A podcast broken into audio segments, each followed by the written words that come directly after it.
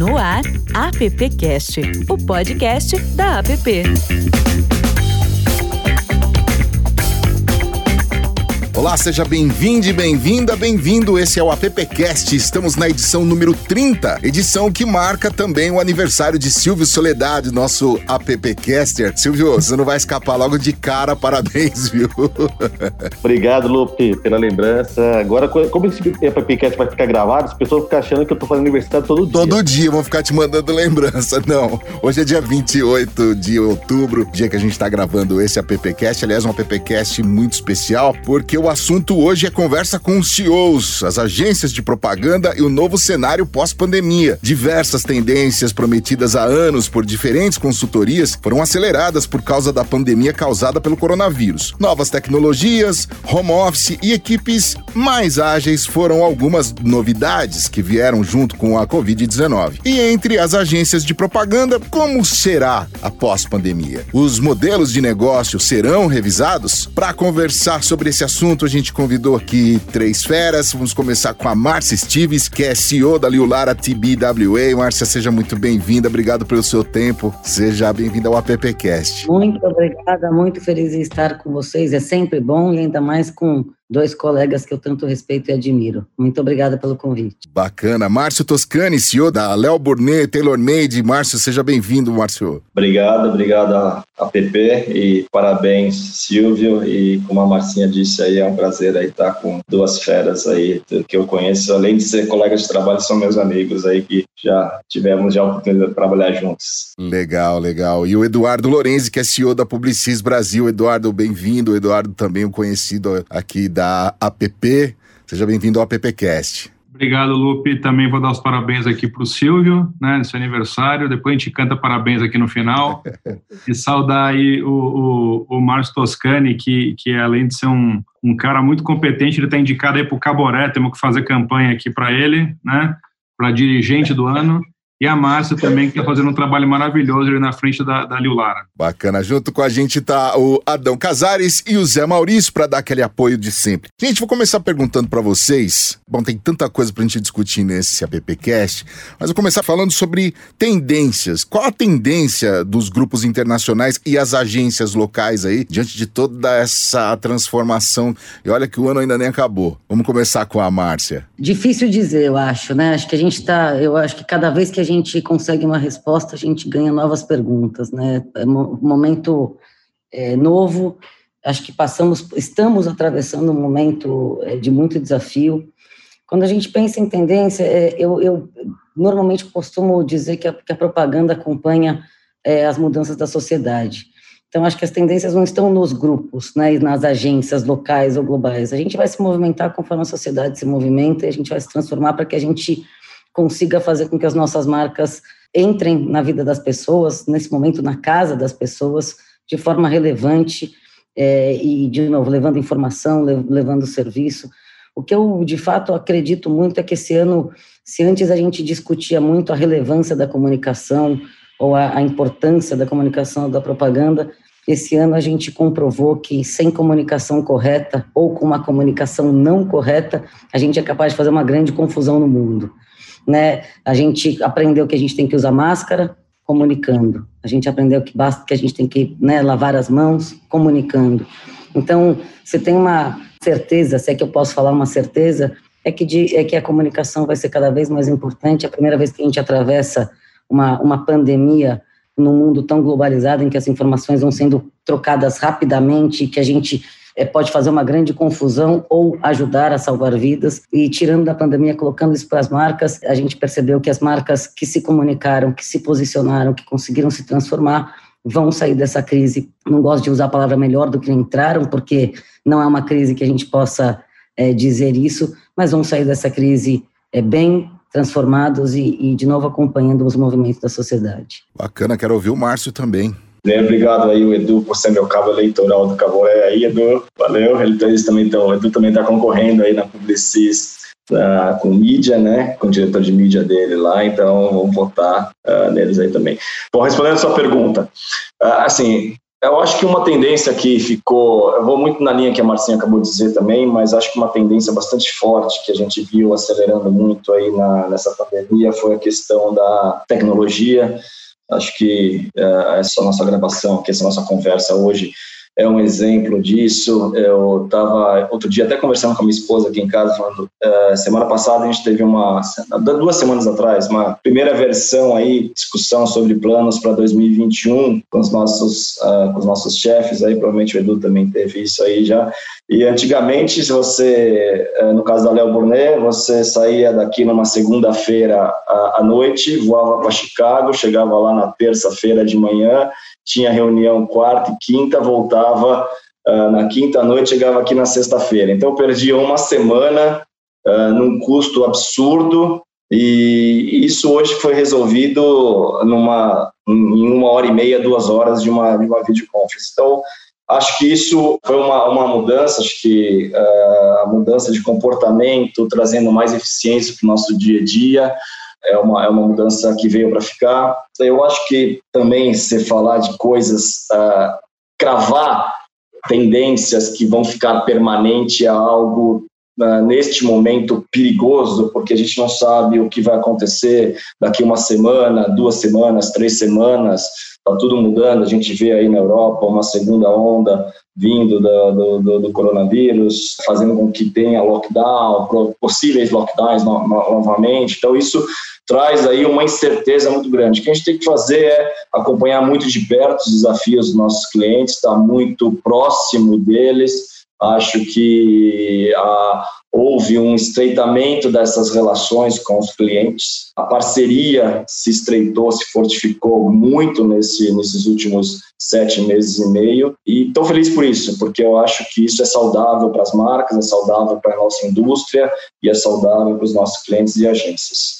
Eu acho que além de todas essas mudanças, né, que eles colocaram, né, do mundo, do, do, jeito como a gente opera e tudo mais, eu acho que você perguntou uma coisa de tendência de grandes grupos e no, e, e no Brasil, né, locais. Eu, eu acho que eu vejo a tendência dos grandes grupos, né, em se estruturarem para diversificar a sua oferta de serviços e fortalecer a parceria de negócios, né, com os clientes para além da propaganda, né. Então, dados, CRM, transformação digital, soluções de automatização, de e-commerce, desenvolvimento de plataforma, tudo isso tem sido agregado né, nos grandes grupos cada vez mais. E no Brasil, acho que não é diferente. Hoje, eu diria que todo grande grupo no Brasil já tem pessoas né, e times é, de dados, de tecnologia, e entrega hoje muito mais serviços além da comunicação. Então, acho que a tendência é isso só se intensificar. Ô, Márcio, você falou sobre uh, a relação com o cliente, que ela melhorou bastante, ela ficou mais estreita tal. Mas tem a relação também é, direta dos veículos clientes. Essa relação tem afetado o trabalho das agências? Eu acho que não, acho que o veículo é um, é um parceiro, é um, é um player do nosso mercado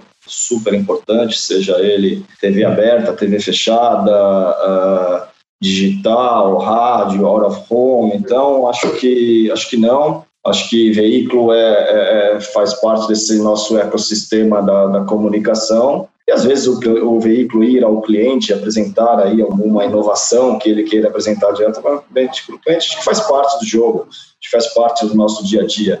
Acho que em determinado momento a agência é envolvida, mas acho que proibir ou, ou, ou, deixar de ter essa relação, acho que não é, não é o caminho. Acho que a gente está num caminho de, de, relações abertas, relações transparentes. Para mim, é esse é o caminho e, e, tem que prosperar nesse sentido. Bacana. Eu queria trazer para a conversa o Silvio Soledade, o aniversariante do dia 28 de outubro. Manda lá, Silvio.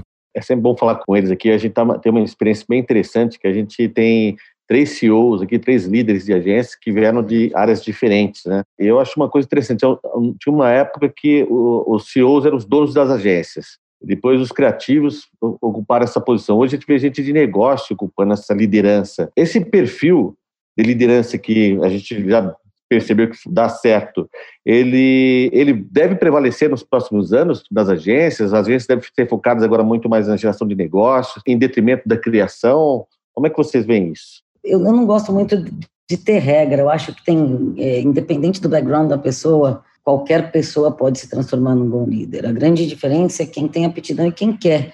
Porque eu acho que tem que ter um pouco de escolha também, não é sobre a posição, é sobre literalmente o job description. Eu brinco, né? Quando eu era atendimento, quando eu fazia integração digital, depois quando eu veio operações, eu tinha uma mão na massa no dia a dia de fazer o que eu acho que todos nós mais amamos, que é fazer a campanha, ir para o set, colocar a campanha na rua, suar frio, aquela quase falta de ar para fazer com que a operação aconteça e que as coisas vão para a rua, que quando você é, assume a liderança da, da, empresa, você tem uma infinidade de outras coisas para resolver, que a primeira delas, na minha opinião, é gostar de pessoas, lidar com pessoas, para que você possa montar times é, multidisciplinares e ter um ambiente é, de respeito, um ambiente feliz, um ambiente em que as pessoas, de fato, possam produzir e que a criatividade aflore em toda e qualquer área. Tem uma parte eu diria, técnica, burocrática, seja de, de alinhamentos com a holding, mas também de uma parte que a gente esquece. Mas os banheiros das agências, por exemplo, não acordam todos os dias limpos. Né? Eu sempre falo isso, a gente é, tem, tem um trabalho invisível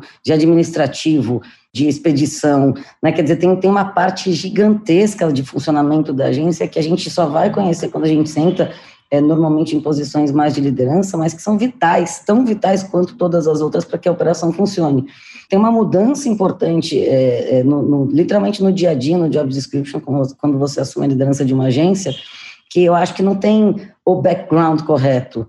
Né? Eu acho que tem, de novo, a vontade de liderar, a vontade de inspirar, a vontade de aprender todos os dias ouvindo as pessoas, a disponibilidade, enfim, muda bastante.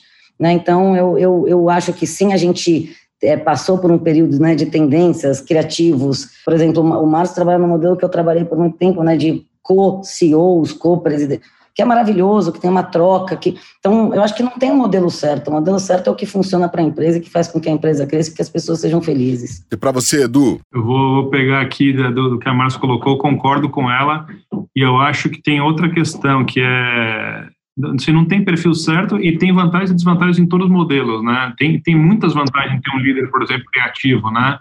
Que vai liderar a criação da agência como um todo, mas as outras disciplinas também. Eu acho que tem uma outra questão que mudou bastante, que antigamente as agências elas eram muito personificadas, né? Tinha uma figura que era a figura central, que era aquele grande super-herói, né? E hoje eu vejo menos espaço para isso. Ainda existe, mas acho que cada vez menos. Cada vez mais acho que tem a noção de que é o time como um todo que faz o trabalho, né?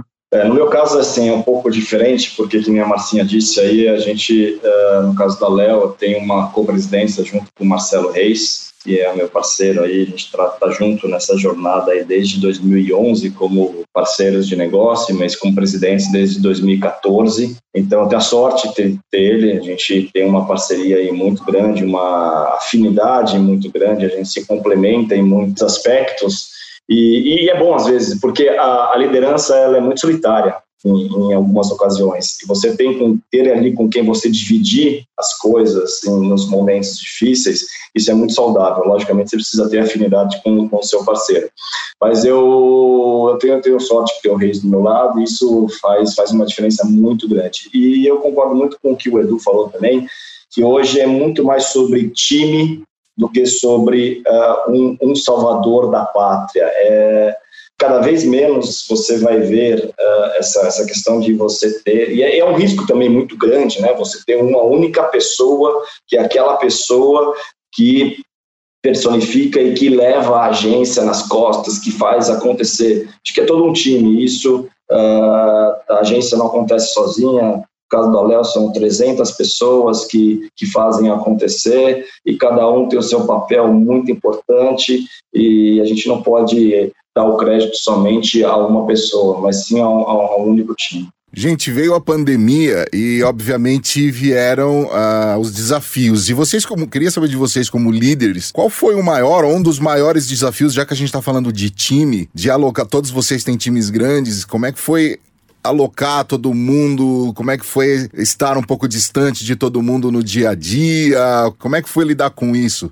Eu acho que a gente teve muito, está vivendo diferentes fases e ondas né, nessa pandemia, neste sentido. O início foi um início, primeiro, né, para nós, a gente está em home office desde do dia 16 de março, é, não voltamos ainda, e, e apesar de, vou, vou chegar nessa fase, estarmos com vontade de voltar, ainda não estamos se, nos sentindo 100% seguros para voltar à cooperação. E naquele momento eu lembro que a gente combinou que só transitariam ideias e não pessoas até que a gente entendesse melhor o que estava acontecendo. E eu acho que nós tivemos, né, todos nós aqui somos parte de grandes grupos, a gente teve a, a chance de aprender um pouco com o que estava acontecendo é, na rede, no, na, né, no, no, na China, e, e, a gente foi se antecipando. Eu lembro que a gente fazia o plano e falava: a gente vai jogar isso fora. Não é possível que a gente vai ter que usar um plano de contingência como esse. Pois muito bem, mordi a língua, não só usamos, como usamos muito. E quando a gente foi para casa, eu acho que teve um mix de euforia e de medo, né? As pessoas, por um lado, gostaram no começo de cozinhar em casa, de estar em casa, teve um pouco é, de novidade. É, e eu acho que é, aquele primeiro momento que a gente ainda não sabia muito o que acontecer, todo mundo sabe, eu, nós pelo menos saímos falando até mês que vem estamos de volta, né? A gente não imaginou que isso ia ser tão longo e, e, eu, e, e o que aconteceu foi é, a tecnologia nos aproximou, né? A gente estabeleceu um, um é, processo, eu acho que todos nós, né? Como o Márcio falou, a gente se aproximou dos clientes, a gente parou de receber briefing, a gente teve que entender o problema lá do produtor ou da produção então, teve uma, uma aproximação muito grande com as pessoas, porque a gente sim estava preocupado com a saúde de todos, sim a gente via as crianças passando na tela, então a gente conheceu as famílias, as casas, né? todo mundo se conheceu um pouco mais intimamente, é, e eu acho que trouxe uma proximidade muito grande. Eu acho que depois a gente passou por uma segunda fase que era de quase falta de esperança, porque a gente falou isso vai demorar muito, ninguém conseguia desenhar quando teria uma volta. Veio um cansaço, que acho que é a fase que a gente está vendo agora, porque a gente ainda não tem uma grande disciplina, né, de que horas eu vou mandar mensagem no WhatsApp, né, as pessoas mandam no sábado, na, na noite, não sei o que lá, então a gente tem uma ausência de disciplina, porque o que a gente está vendo não é um home office, o que a gente está vivendo é, é, é, uma coisa completamente diferente de home office, a gente ainda vai aprender a ter flexibilidade de home office, nesse momento estamos trancados em casa, preservando a saúde, as nossas, nossos familiares e, e de todos, então eu acho que o que a gente, é, eu diria que foi, tem sido um desafio, mas também tem sido um aprendizado constante. Eu acho que as pessoas se comprometeram muito mais, todo mundo está muito mais unido, como mercado, né? Nós estamos mais unidos com o mercado, com a equipe e com os nossos clientes, mas eu diria que tem um desafio de cansaço e de saúde mental, que ultimamente tem sido o meu grande foco. É inevitável, né? A gente cognitivamente fica muito mais cansado de ficar olhando para a tela e não ter o cafezinho, é, aquela caminhada é, básica para pegar um café, para conversar com as pessoas. Então, acho que a gente vai ter que sim aprender muita coisa, especialmente o respeito é, para que a gente consiga separar o horário de trabalho, o horário livre, o horário de almoço, amanhã, à noite, porque isso é quase uma nova educação para todos nós. Né? Às vezes é sem querer que você manda um WhatsApp no sábado, porque chegou uma coisa para você que você quer compartilhar. Às vezes é, só que esse sem querer não permite com que as pessoas descansem, e aí tem a questão da saúde física, mas também tem a questão da saúde mental. Então, de novo, acho que é um desafio constante, um aprendizado constante, mas eu acho que nós, é, de novo, não só na Lulara, mas como mercado, eu acho que a gente está se saindo é, muito bem dentro, da, dentro de todas as possibilidades que a gente tinha em mãos. Foi assim também aí na Léo Burnet, Márcio? Foi, foi muito parecido o que a Márcia disse. Eu lembro que a gente estava sentado numa, numa sala um dia, não lembro exatamente que dia que era, falando, ah, qual que é o nosso plano de contingência para a semana que vem, né? Precisamos trabalhar na semana que vem caso aconteça alguma coisa. A semana que vem veio às três horas da tarde. e eles às 11 horas da manhã, às três horas da tarde, a semana que vem chegou. E falamos, todo mundo para casa. e, e, acho que isso, fazer parte de um grande grupo, os três aqui fazem parte de grandes grupos, acho que isso ajudou muito, porque a parte de tecnologia uh, foi fundamental, a parte de facilities também foi, foi fundamental, porque uh, na hora que você manda as pessoas para casa, assim, uh, abruptamente, as pessoas têm realidades diferentes nas suas casas, têm estruturas diferentes nas suas casas, então a gente teve que eh, entender qual que era a necessidade de cada funcionário para saber se ele ia precisar de mesa, se ele ia precisar de cadeira, se ele ia precisar de acesso à internet, se ele iria precisar de um apoio psicológico a médio e longo prazo, como nós estamos vivendo agora. Ah, então, assim, são, ah, é muito fácil assim, para nós estamos aqui vivendo até numa, numa bolha, uh, fazer home office do ponto de vista de estrutura, onde nós temos nossas casas muito mais estruturadas, muito mais uh, montadas, e quem vive, às vezes, numa, quem tem muita gente na agência que veio de outro estado, vive às vezes numa, numa pensão, num host, ou não tem tanta estrutura. Então a gente teve que lidar com essas realidades. E eu acho que um outro desafio também muito grande, que eu lembro que vai, ficou marcado e que para mim é aquela coisa de que putz, a palavra não dá para fazer ficou para trás. Uh, acho que tudo dá a partir do que a gente viveu agora, tudo dá para fazer, tudo dá para fazer diferente.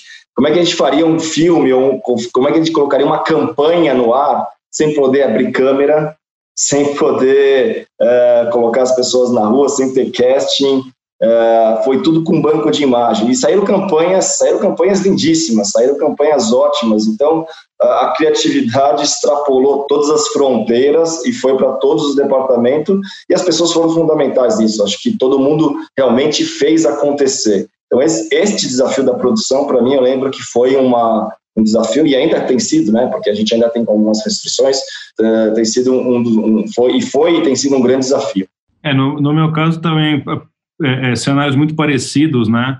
Eu acho que o problema que a gente enfrentou ele não foi de é, nem de comprometimento do time e nem de capacidade de, adaptação do time. O time foi muito ponta firme como um todo, né? A gente, enfim, entregou todos os trabalhos. A gente até fez um, um, um anúncio quando a gente completou 150 dias de quarentena em casa. A gente tinha colocado no ar 150 campanhas. A gente até fez uma comemoração é, ganhamos, ganhamos contas durante isso. Tem clientes que, que são clientes novos que eu nem, nunca estive com eles pessoalmente, por exemplo. É, mas eu acho que a grande, o grande desafio que você perguntou é justamente como cuidar das pessoas, porque o limite entre vida pessoal e vida profissional foi completamente atropelado. Então, como é que a gente cuida para as pessoas também não ficarem sobrecarregadas, não trabalharem a mais, porque todo mundo trabalhou um pouco a mais, sim. Então, no nosso caso também, teve, a gente mandou as cadeiras da, da agência para casa das pessoas para terem uma cadeira confortável, começamos a reembolsar é, internet das pessoas, de, a despesa de casa também e temos feito várias atividades e ações de RH para tentar ajudar nesse desafio de preservar a saúde mental de todo mundo, porque não, acho que a verdade é que essa capacidade de adaptação que todo mundo teve que fazer, esse comprometimento,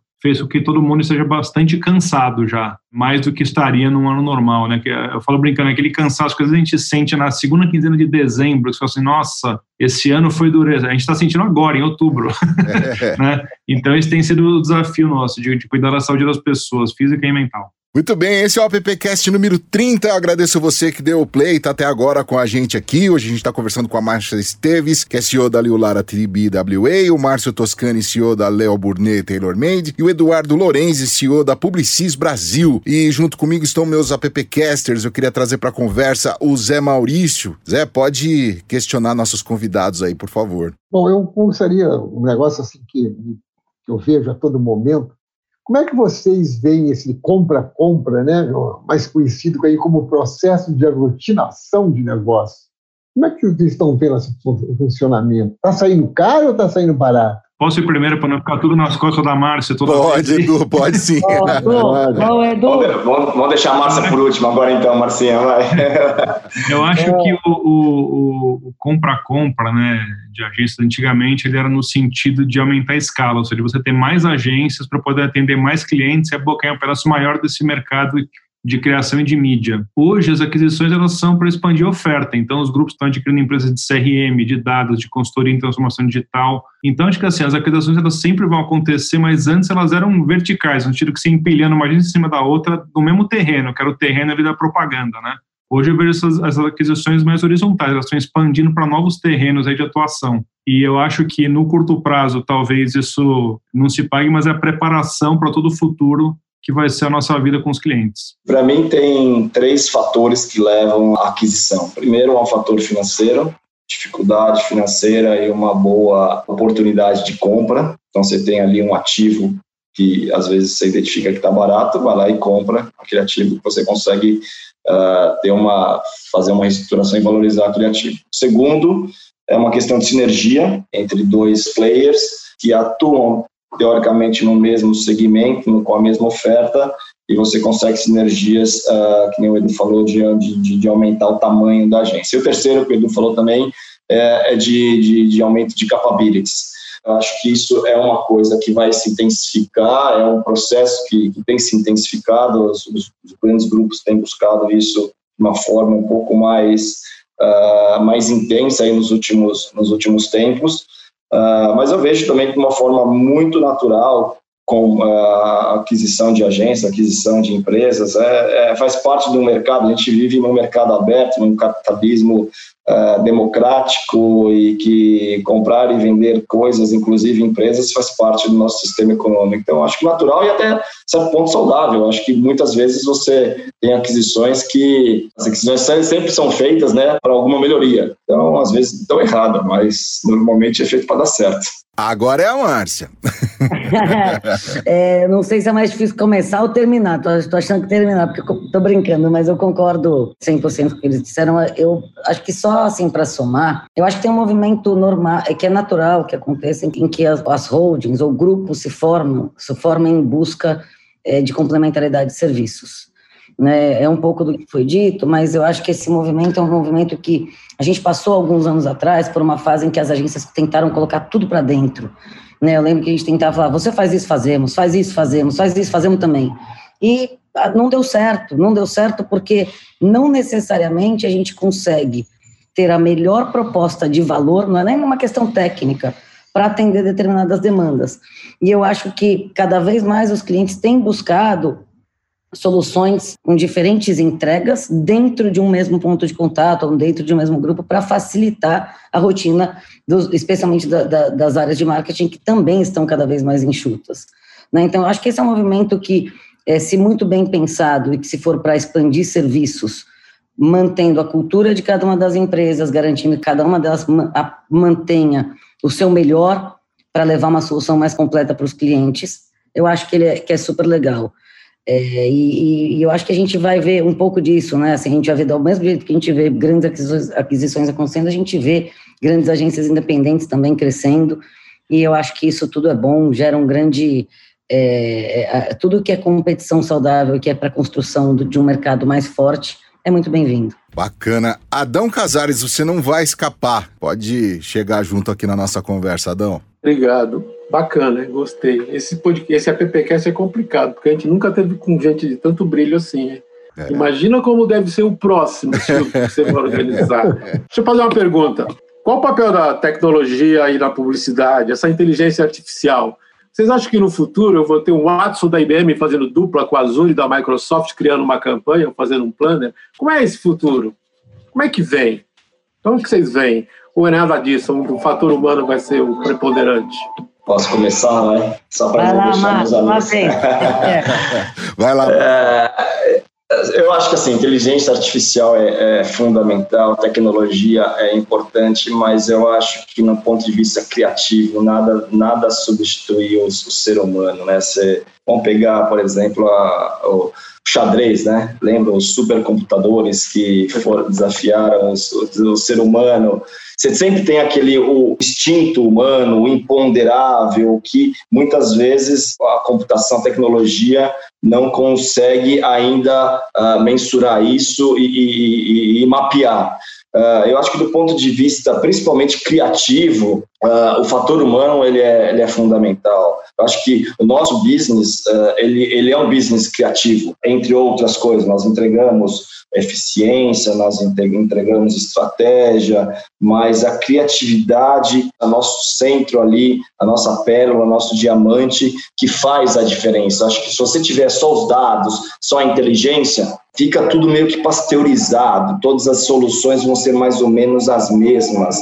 Acho que a criatividade, não só a criatividade de ideias criativas de campanhas, mas no, no geral, do ponto de vista de, do ser humano, ela, ela vai fazer a diferença, fez a diferença, sempre vai fazer a diferença no futuro. Acho que a gente não pode subestimar o cérebro humano do ponto de vista de insights criativos, porque para mim é, é, é, imbatível e, e, e, é o que é o que é, é, é a diferença que, que, que, que nos torna é, viável e o que os clientes é, compram de nós também são essa inteligência da, da criação. Eu concordo muito com, com o Márcio. Eu acho que a gente passou é, os últimos literalmente 20 anos discutindo sobre a tecnologia e não sei se necessariamente fazendo as perguntas certas. Né? Nosso business é de criatividade, nós somos construtores de marca e nós somos criativos. E eu acho que a gente passou muito tempo tentando aprender e nos tornarmos quase engenheiros técnicos em determinadas áreas para falar de tecnologia, para aprender mas a tecnologia é um meio para que a nossa criatividade possa navegar em diferentes plataformas, em diferentes meios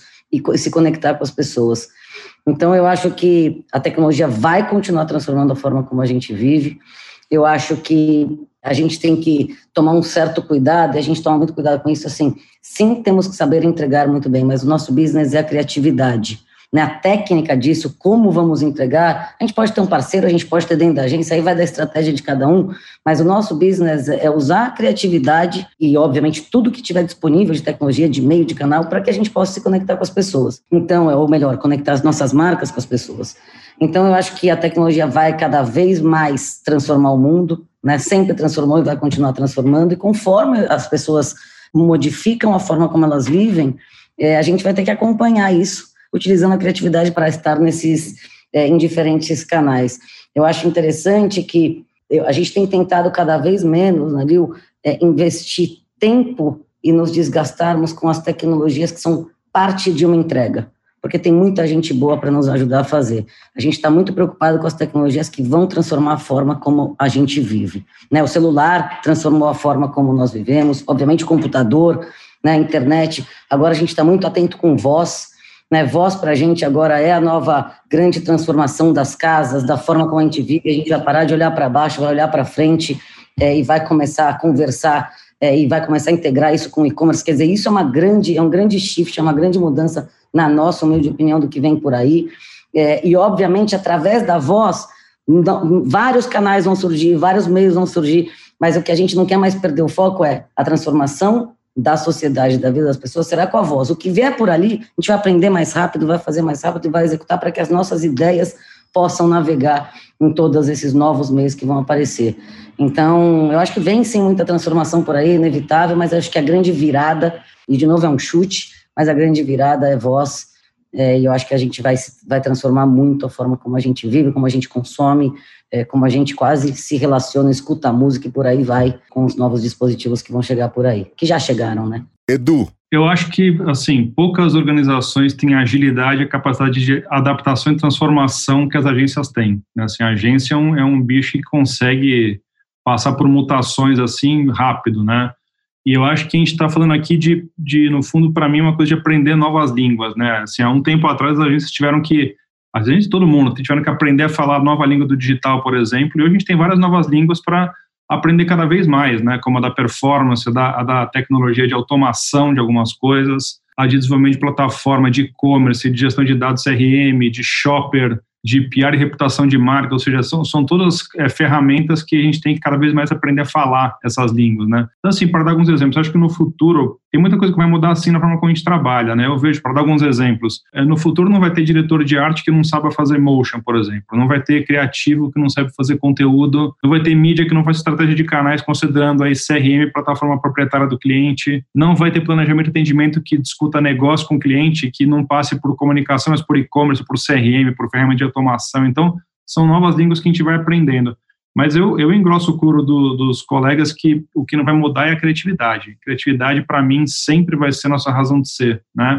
Se ampliam as ferramentas, mas os clientes vão continuar precisando de criatividade em todas elas, né, para alavancar negócios, que é o que a gente sempre contribuíram, né, alavancar negócio de cliente através de criatividade. A gente falou aí sobre como foi 2020, como a gente lidou com isso, falamos aí sobre tecnologia. Como é que é planejar 2021, por exemplo? Não deve ser uma tarefa fácil, né?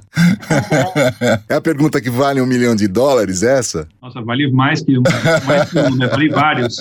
Esse ano a gente, todo mundo toma um susto, né? De ter que se adaptar no meio do ano, ter que jogar o planejamento do ano fora, né, e fazer um novo. Então, assim, dá até medo de fazer um planejamento, porque a chance talvez de ter que jogar fora é grande, né? Mas eu nesse momento, como é que eu vejo? Eu vejo um 2021 ainda sem vacina, mas com todo mundo vacinado, como é que opera numa pandemia, né? vacinado ali mentalmente, psicologicamente, né? Mesmo que não seja fisicamente. Eu vejo um ano de produção industrial aí retomando abastecimento da indústria como um todo. Eu vejo os serviços, como em geral, reinventados e adaptados aí, né? E vejo uma retomada na economia, sim. É, não vejo, talvez, nos níveis que a gente gostaria, que seria a retomada da economia, mas vejo certamente um ano melhor que 2020. É um pouco que eu estou apostando. Eu acho que faltam seis meses para acabar 2020 ainda, né? é, né?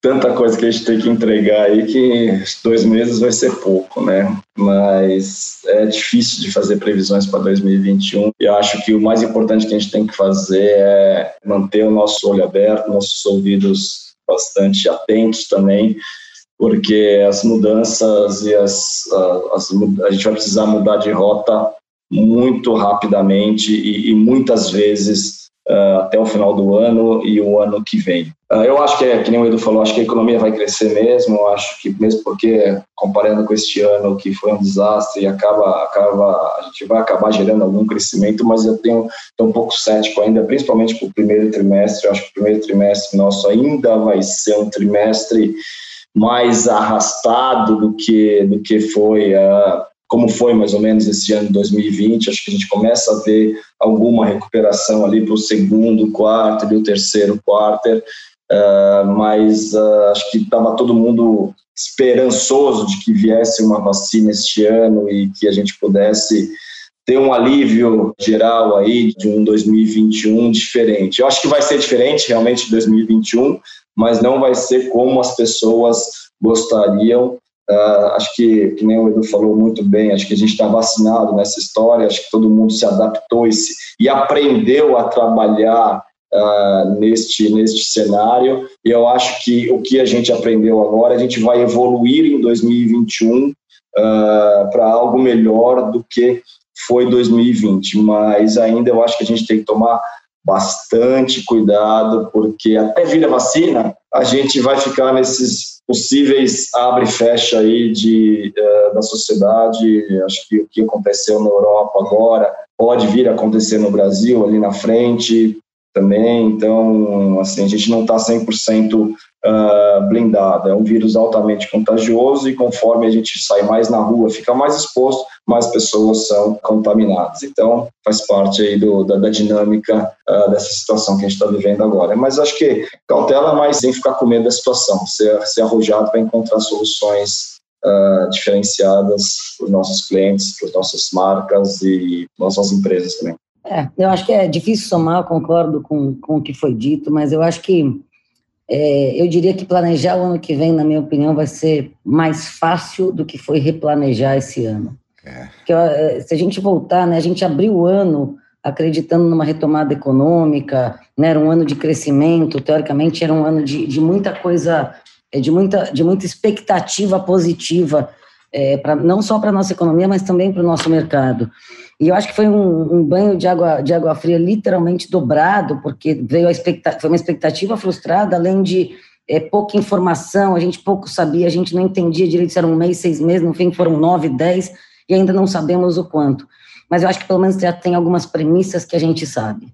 Né, tem algumas premissas que a gente já consegue estabelecer para planejar o futuro, né, como a gente vai lidar com a segurança das nossas pessoas, como a gente vai investir, continuar investindo, como o Márcio falou, em é, cadeira, computador, quer dizer, infraestrutura para casa das pessoas, tem quase uma mudança, um ressignificado do que é um benefício para a nossa equipe e como a gente vai é, replanejar tudo isso. E eu acho que esse é um momento que acaba é, sendo até uma oportunidade para que a gente, de fato, revise os nossos, revisite os nossos espaços, é, a, as nossas políticas, os nossos benefícios. Então, eu acho que tem um olhar aí de transformação com calma, que a gente consegue estabelecer. Por outro lado, é, a gente vai ter que lidar com o imprevisível diariamente, porque a gente sabe que é do, do mesmo jeito que hoje está tudo estamos no verde, amanhã a gente pode estar no vermelho, quer dizer, está muito fora do nosso controle, e, e eu acho que a gente vai ter que é, viver por quarter, né, viver por mês, quer dizer, os nossos planejamentos vão ser muito mais curtos, por mais que a gente tenha um macro, um target anual, a gente vai ter que revisitar mês a mês, é, quarter a quarter, é, redesenhar, reaprender, buscar de novo, fazer melhor, é, porque não tem jeito. Né? Eu acho que é, dificilmente a gente vai ter aqueles anos é, planejados flats como a gente costumava ter, em que a gente tinha tudo muito certo, porque tem uma variável também acontecendo nas nossas marcas, é, que é as cidades abrirem ou fecharem. Né? Então, é, eu diria que é, é, a, é a pergunta assim um milhão de dólares, porque a gente está planejando ainda é, o fechamento desse ano, quer dizer, é o mês a mês, e já estamos olhando para o ano que vem e, e, por aí vai. Mas eu acho que tem bastante premissa que, que já dá para a gente estabelecer e já dá para a gente, pelo menos como um ponto de partida, é, começar. Bacana. Márcia Esteves, CEO da Leolara TBWA. Márcia, muitíssimo obrigado pelo seu tempo, por você dedicar aí esses minutos para conversar com a gente e trazer tanta coisa bacana aqui para a app e para o appcast, tá? Sempre um prazer é, estar com vocês, eu adoro estar com vocês. Muito obrigada pelo convite. Márcio, Edu, sempre bom ver vocês. É, espero que a gente se veja no Caboré. Gostei das campanhas. É, também temos o Wilson Negrini e Dalil concorrendo ao professor de atendimento. Parabéns ao aniversariante. Eu não vou fazer como o Edu falou de cantar parabéns, porque daí eu vou acabar com esse. Minha voz desafinando, aí acabou, mas parabéns. É, que seu dia seja muito feliz. Mais uma vez, muito obrigado pelo convite. Bacana. Márcio Toscani, CEO da Léo Burnet, Taylor Made. Márcio, obrigado por falar com a gente. Diga a mesma coisa também aí, é, dedicar um tempo para trazer tanta coisa legal aqui e importante para o nosso mercado. Obrigado, Lupe. Obrigado, Zé Maurício. Obrigado, Casares, é, CEO, aí, pela, pelo convite. Um prazer ter participado desse bate-papo tão agradável e gostoso. Aí. A gente sempre aprende aí com, com, com esse tipo de conversa, principalmente com essas, com essas feras aí, que o Edu e a Marcinha, que eu gosto tanto pessoalmente e, e, e, profissionalmente também, são pessoas que eu, que eu admiro. Muito obrigado. Tô, conte sempre com, comigo, com a Léo Burnet, estamos sempre à disposição de vocês. Grande abraço. Bacana. Eduardo Lorenzi, CEO da Publicis Brasil. Edu, obrigado, viu? Trouxe aí bastante coisa interessante pra gente, esse papo sensacional aqui no AppCast.